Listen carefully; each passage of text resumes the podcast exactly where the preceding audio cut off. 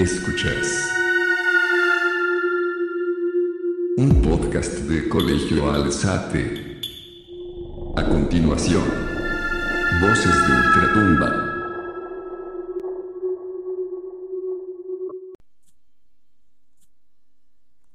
de la bruja de Aculco. La leyenda de la bruja de Aculco. La leyenda cuenta que en la casa que está al lado de los lavaderos existió una mujer bellísima. Su cuerpo era delgado y lucía una piel dorada y tersa. Solía peinar su largo cabello negro en una suave trenza que resaltaba la hermosura de su rostro.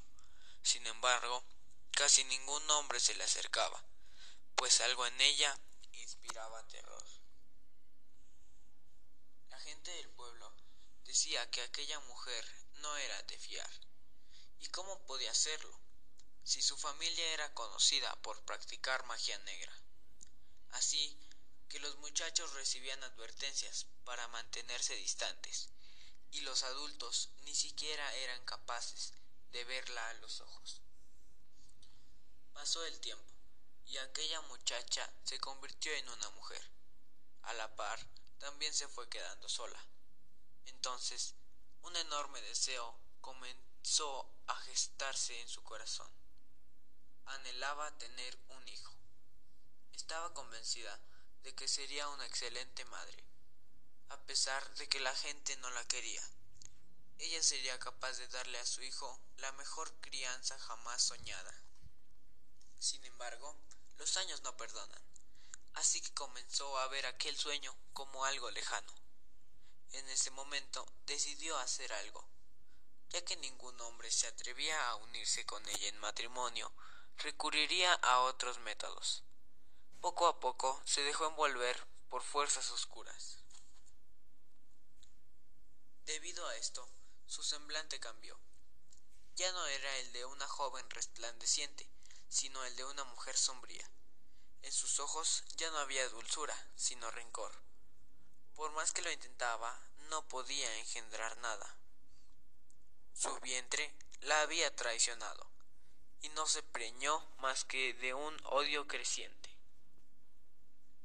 El tiempo continuó su curso y la ira y el odio creció en esa mujer.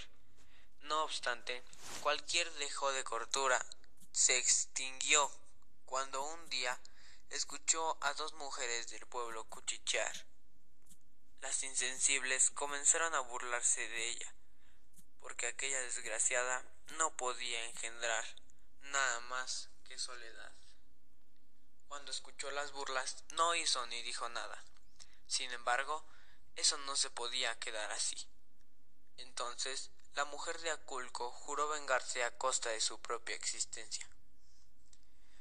No pasaron muchos días cuando cerró un trato con el demonio. La gente lo supo porque, cuando pasaban cerca de la casa, escuchaban que la mujer hablaba a gritos con alguien. No obstante, todos sabían que estaba sola. Además, los gritos eran como cantos con una voz de ultratumba, que hacían temblar a todo aquel desafortunado que la escuchara. Poco tiempo después, Aculco se volvió un pueblo lleno de terror.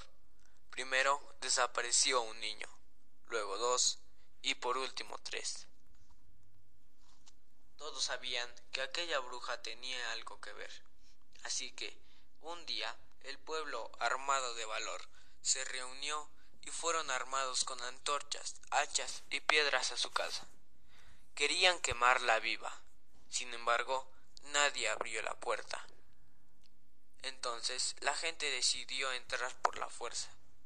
En ese momento, una niebla espesa cubrió el ambiente y un frío sin igual los hizo temblar a todos.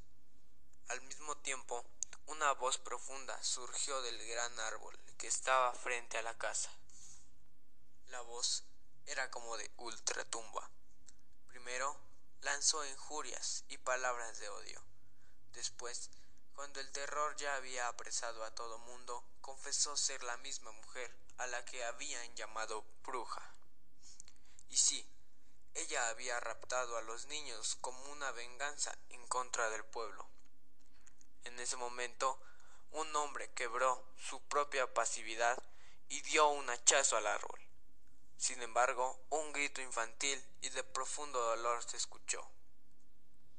Entonces la bruja comenzó a burlarse y a decir que las almas de los tres niños estaban atrapados ahí junto con ella. Por eso, si dañaban el árbol, no solo ella sufriría, sino también los niños. Las madres de los niños desaparecidos estaban presentes, así que rogaron al hombre que no dañara el árbol, por piedad a sus hijos. El valiente comprendió el pesar de las madres y asintió con la cabeza. Además, hizo prometer a todos que no dañar el árbol.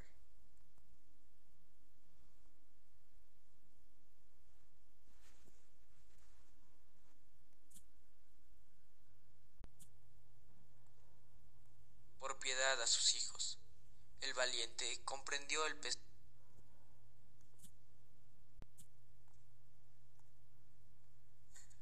Pasaron decenas de años y aquella historia se volvió una leyenda que se narra en Aculco.